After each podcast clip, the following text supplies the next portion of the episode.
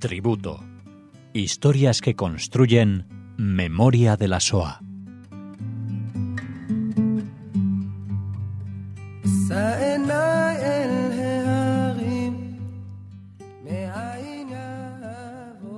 Hola oyentes de Radio Sefarad y bienvenidos a este tributo, historias que construyen memoria de la SOA con Cecilia Levitt. ¿Cómo estás? Hola Alex, buenas tardes. Bueno, Cecilia continúa sumando y acercándonos historias de personas que, como en el caso de Janina, vivieron la SOA. Nos cuenta su historia Helka Janina Acker, ¿no, Cecilia? Así es, voy a contar una historia de Janina, una niña en la SOA, y como todas las historias, ¿no? ¿Cuánto tenemos para, para reflexionar y para repensar? acerca de este hecho tan, eh, tan duro, ¿no? tan, tan trágico de la historia. Voy a comenzar contando que Janina nace en Cracovia, en Polonia, en una familia judía, podemos decir, liberal, laica. Nace el 5 de septiembre de 1932. Su padre es un hombre de negocio, se llama David, y bueno, era alguien que había prosperado económicamente, tiene una tienda en la calle principal, tiene empleados eh, comerciantes ¿no? que viajan por todo Polonia a vender sus productos. Y su madre, Dita, es una señora que, no trabaja, que podemos decir que integra la burguesía judía polaca. Viaja a Viena a comprar sus vestidos.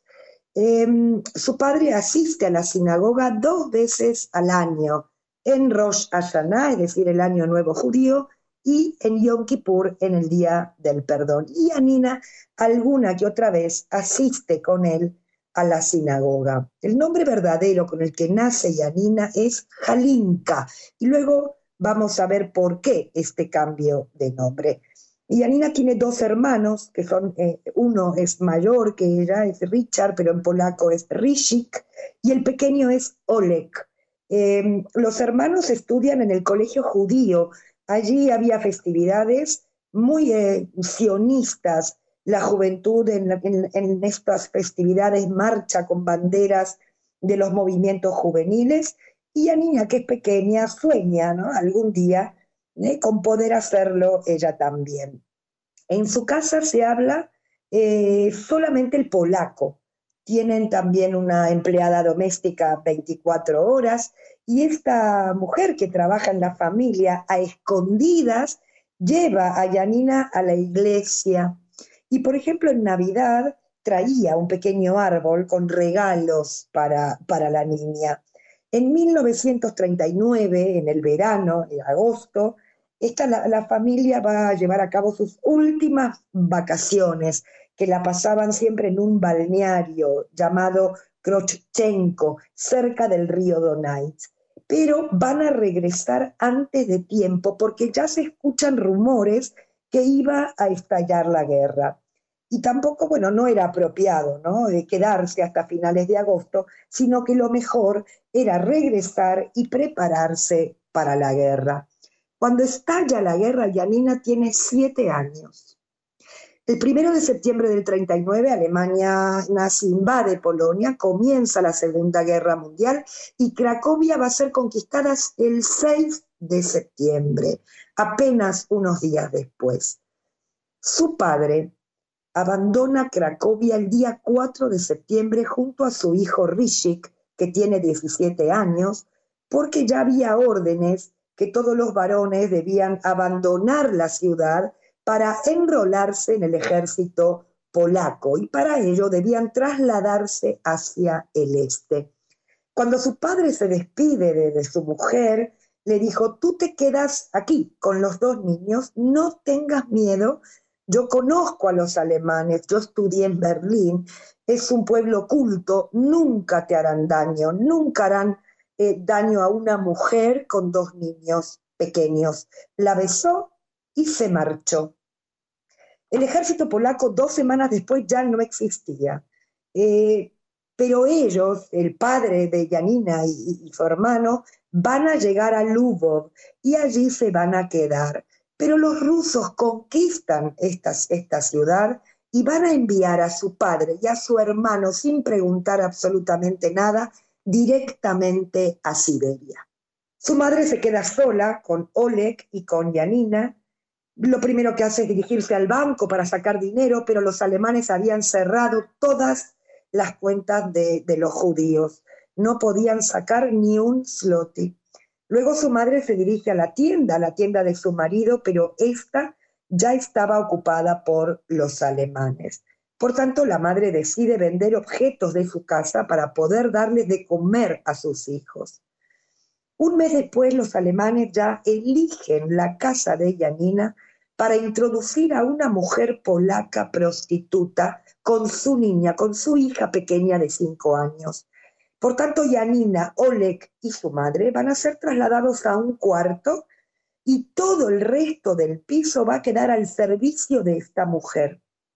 La madre de, de Yanina, Dita, ahora es la que limpia, la que cocina, eh, eh, con un uniforme blanco de empleada. Y allí van a entrar a lo largo del día oficiales alemanes nazis. Su madre debe cambiar las sábanas y mantener la limpieza de este sitio. Y Yanina debía permanecer en la cocina junto con la niña pequeña hasta que los hombres se fueran. Y Anina no sabe exactamente lo que allí sucede y para y por qué vienen a su casa. Solo su madre le hace un gesto, ¿eh? como con el dedo de silencio, un gesto de que no pregunte. En diciembre, esta mujer, la mujer prostituta, viaja a Katowice a visitar a su familia y es allí donde Dita, la madre de Janina, aprovecha la oportunidad para escapar. Alquiló un carro, escogió objetos de valor de su casa y se trasladaron a Kashmir, donde vivían tíos de Janina, exactamente en el barrio judío. Pero los judíos de Cracovia, muchos de ellos ya habían sido enviados a trabajos forzados y las autoridades alemanas habían decidido reducir significativamente a la población judía. Todos aquellos judíos que no tenían un certificado que les permitiera eh, permanecer en la ciudad y trabajar para los alemanes eran expulsados. Así 21.000 judíos fueron expulsados de Cracovia. Y ya el 20 de marzo del 41 los alemanes decretaron el levantamiento del gueto en el barrio de Podgorza y lo cercaron con muros de cemento. La familia de Yanina no fue aceptada en el gueto porque allí solo podían permanecer aquellos que tenían trabajo para los alemanes y en 24 horas debían abandonar la ciudad.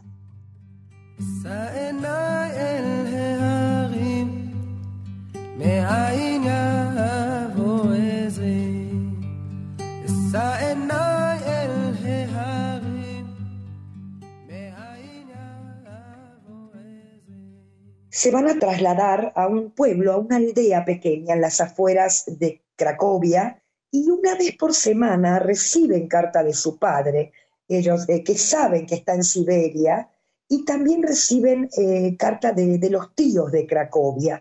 Las noticias son malas, lo que sucede en el gueto es muy duro, pero Yanina en aquella aldea se encuentra relativamente bien, hasta que un día anunciaron que todos los judíos debían abandonar la aldea, que a las ocho de la mañana debían presentarse en la plaza del pueblo y marchar. Primero debían llegar a Vilishka, a una estación de tren.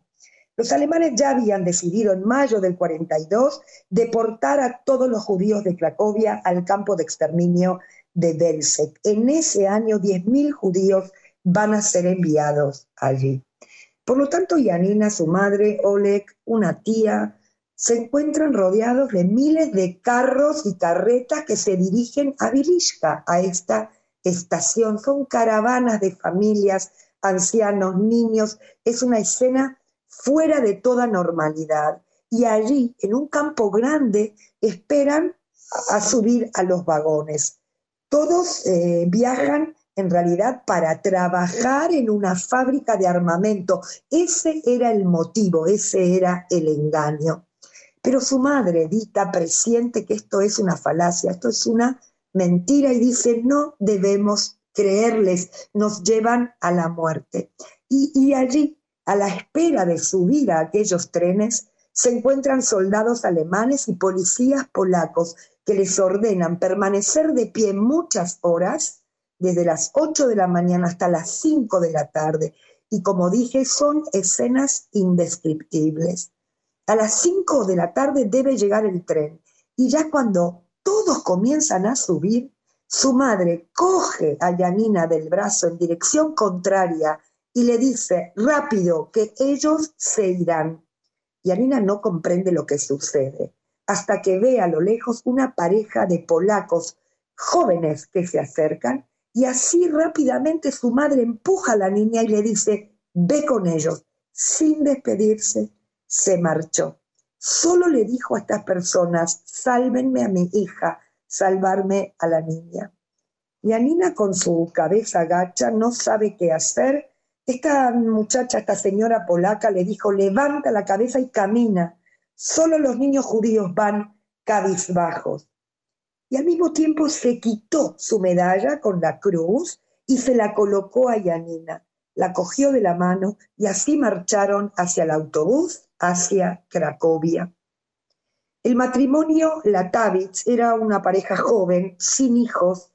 Tadeus y Jotka eran, habían sido inquilinos de una casa, de una propiedad de la familia, y por eso la madre tenía su contacto. Ahora, lo primero que hace esta pareja es decirle a la niña, tú eres nuestra sobrina, tu padre se encuentra prisionero en Alemania y tu madre falleció cuando eras un bebé. Este matrimonio vivía junto a otra familia polaca que por supuesto también el piso había pertenecido anteriormente a familias judías. Ahora Yanina se encuentra en casa de desconocidos, escucha a la noche conversaciones, hablan, ¿no? estas familias polacas hablan de, de su madre y dicen, ¿cómo es que ha hecho una cosa así? Dejar a una niña judía hablaban del peligro que suponía esconderlos y que no podían hacerlo, que no se sentían em, con la fuerza de esconder a una niña eh, eh, en su casa. El trato hacia Yanina tampoco era bueno y Yanina quiere huir, pero la pregunta es ¿a dónde? Un día llega a la casa una señora con una carta en la que dice que su madre se encuentra en un campo de trabajo en Playo y que fueran hacia allí. Janina junto a, a y Tadeus van a coger un autobús y se van a encontrar con la madre de Janina. Este encuentro es muy duro. Janina le suplica quedarse con ella, pero su madre le explica que allí no hay niños y que haga todo lo posible por aguantar esta situación su madre le pide a Tadeus que le dé una posibilidad a la niña. Le pide dos semanas y ellos acordaron. El 5 de septiembre del 42, Yanina se da cuenta que es el día de su cumpleaños, cumple 10 años y se lo dice a Yotka, a esta madre adoptiva. Y esta le trajo una caja con chocolatinas. Y esa fue la primera muestra de cariño y aceptación. Una caja de madera grabada ahí la fecha de su nacimiento. Tadeus también la abrazó y le dijo que a partir de hoy se va a llamar Yanina y no Jalinka. A partir de aquí se preocupan y se ocupan del cuidado de Yanina. Tadeus, una vez por semana, se va hasta el campo de Plazou a tener noticias de su madre. Ella estuvo prisionera allí durante un año y medio y todos los viernes a las 3 de la tarde Tadeusz se dirige al campo de Plaszow. Él era miembro de la resistencia clandestina polaca, de la Hernia Cracovia. Tadeusz sabía perfectamente cómo iba la guerra, qué sucedía en los campos, qué sucedía con los judíos, y todo esto se lo contaba a su mujer, a Jotka, y por supuesto que Janina escuchaba.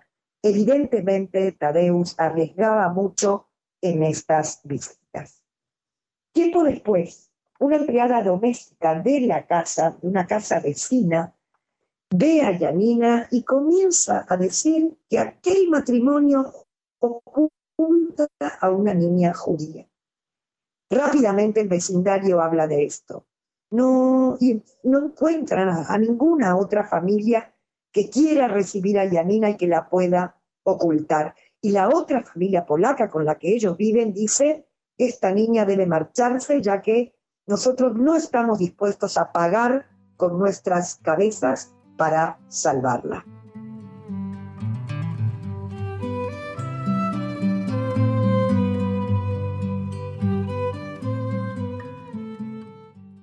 Su madre adoptiva cogió a Yanina y juntas entraron a una iglesia, algo que no era habitual. Y allí le contó a Yanina que la dejarían en un monasterio con las monjas era una solución temporaria. Su madre adoptiva la preparó, le cortó sus trenzas eh, para no coger eh, piojos, le consiguieron una partida de nacimiento de una niña polaca. Antes la van a bautizar en la iglesia. Y así, en octubre de 1943, Janina se trasladó al monasterio. Su madre adoptiva la va a dejar allí, por supuesto nadie sabe que es judía, y es la sobrina de la señora eh, Latvia. La madre superiora la va a entregar a la monja eh, y la, presenta, ¿no? Se llama Nina Barán, es una niña nueva en nuestro, en nuestro hogar. La rutina comienza para Nina, todos los viernes recibían ropa limpia, descubre que hay cinco niñas judías escondidas allí, inclusive una de las monjas era judía y prometieron ayudarse entre ellas. Allí estudiaban y la disciplina en este monasterio era tolerable. Y ahora llega el día de la comunión. Nina tiene, bueno, tiene como un cargo de conciencia. ¿Cómo hacer la comunión si no es cristiana? Entonces decide contarle a la Madre Superiora que ella es judía y que quiere convertirse al cristianismo. La Madre Superiora se sorprende, no sabía que ella era judía, le pide silencio y le ordena todo para la conversión al cristianismo, a ella y al resto de las compañeras judías. Aunque no lo creamos, este fue un día feliz para Nina. Ella piensa que nadie más me culpe de asesinar a Cristo.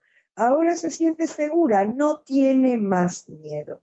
Y aquí en este monasterio Nina permanecerá hasta el final de la guerra. En enero del 45 los soviéticos entraron a Cracovia para liberarla y ese mismo día Nina ya regresa a su casa con su familia adoptiva y ya va a ser apuntada en un colegio en Cracovia. Lo cierto es que Nina es feliz, ya tiene 13 años, pasaron 5 años desde la guerra. Y en junio de aquel año, del 45, un día que regresa del instituto, ve a su madre en la puerta de su casa. Gritan, la abraza, inmediatamente corre a buscar a su madre adoptiva y ya percibe la cara rígida, seria y distante de su madre adoptiva, pero a pesar de ello, Jotka la saluda, la abraza y la invita a pasar a su casa. A partir de aquí, las dos madres de Nina vivirán en la misma casa. Y cada tarde van a conversar entre ellas acerca de los derechos que tiene cada una sobre la niña. ¿Quién tiene más derecho? ¿Quién le dio la vida o quien la salvó? A lo largo de un, año, Nina escucha estas conversaciones. Por supuesto que Nina no participa de esto, pero tiene un sentimiento muy negativo, siente que va a enloquecer. Nina, en el fondo, ella siente que pertenece a su madre adoptiva, que es quien le salvó la vida, porque gracias a ella está viva. Nina quiere, la realidad es que llega un punto que piensa que quiere vivir con ambas, pero eso era imposible. En 1946 su padre regresa de Siberia Aquel hombre que ella recordaba guapo, alto, elegante, está irreconocible, muy delgado y muy avejentado. Finalmente Nina recupera a sus padres y a su hermano Rishik, que también regresa de Siberia. Lamentablemente su hermano pequeño, Ole, que también había sido escondido en una casa de familia, fue delatado y enviado a Auschwitz, donde fue asesinado. Ahora en Cracovia ya no hay judíos. Sus padres quieren abandonar Polonia lo más rápido posible. Nina eh, es muy difícil arrancarla de su hogar, de esta familia adoptiva. Y no hubo mm, otra solución. Los padres biológicos de Nina deciden arrancarla de ese hogar. Un día, rapidito, le dicen, vámonos, fuera, y ya había un coche esperándola afuera, sin poder despedirse. Viajaron en tren a Marsella y desde allí cogieron un barco hacia Haifa, hacia la tierra de Israel. Durante muchos años, Nina no pudo contactar con su familia adoptiva por el telón de acero, porque había caído el comunismo. Pero en 1972 y llegó a Cracovia, ya Nina tenía 47 años. Allí se reunió con sus padres adoptivos, se fundieron en abrazos, en llanto, y su relación continuó muy fuerte hasta que Jotka, su madre adoptiva, falleció en 1988. Jotka y Tadeu fueron reconocidos como justos de las naciones por Yad Vashem, y Anina vive hoy en Givatayim con su familia, hijos, nietos y bisnietos. Para ir cerrando la reflexión, Yanina siempre a lo largo de su vida tuvo la intención de difundir que hubo gente buena dispuesta a salvar a judíos durante la Shoah. Eh, mucho para pensar, quiero que reflexionemos acerca de la identidad, qué es lo que le sucedió a estos niños judíos cuando acaban la guerra, que se vuelven a preguntar, ¿quién soy? ¿Eh, ¿Soy judío? ¿Soy cristiano? ¿Quién soy? Con esto me despido. Gracias Cecilia, gracias a todos ustedes por escucharnos. Eh, lamentamos si en alguno de los momentos, especialmente hacia el final de, esta narración, de esta historia de Janina Acker, han escuchado algún corte de la conexión, pero son temas tecnológicos que se escapan de, nuestras manos. Aún así, les esperamos en la próxima edición y les agradecemos que nos escuchen aquí en Radio Sefarad en este tributo, estas historias que construyen memoria de la SOA. Hasta la próxima, Cecilia.